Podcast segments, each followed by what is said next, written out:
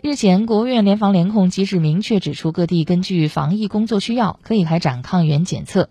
抗原检测作为核酸检测的补充手段，再次引发公众关注。抗原检测和核酸检测能够互相替代吗？自测抗原阳性是否就意味着感染了新冠病毒？抗原试剂检测该怎么操作？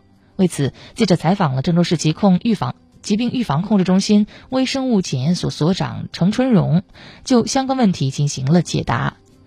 程春荣介绍，检测和抗原检测。核酸检测、抗原检测都属于直接检测病毒方法，但核酸检测的是病毒内部的基因，而抗原检测是靠识别病毒外边穿的衣服来间接的反映是否感染。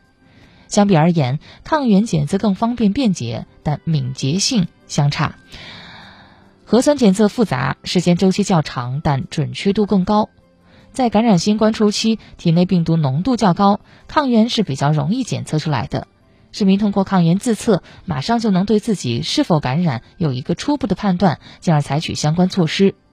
如果市民朋友们进行抗原检测发现两条杠时，先不要紧张，提醒大家在上报社区前，可以再做一个抗原复测。复测时建议大家更换一个批号或换一个厂家产品进行复测。如果结果仍然是阳性，那么感染新冠的可能性就很大了，需要尽快上报。如果核酸检测是阴性，那么很有可能抗原检测遇到了假阳性。再次提醒市民，家中可以适当储备一些抗原检测试剂，用于自我健康监测，但无需跟风大量囤货。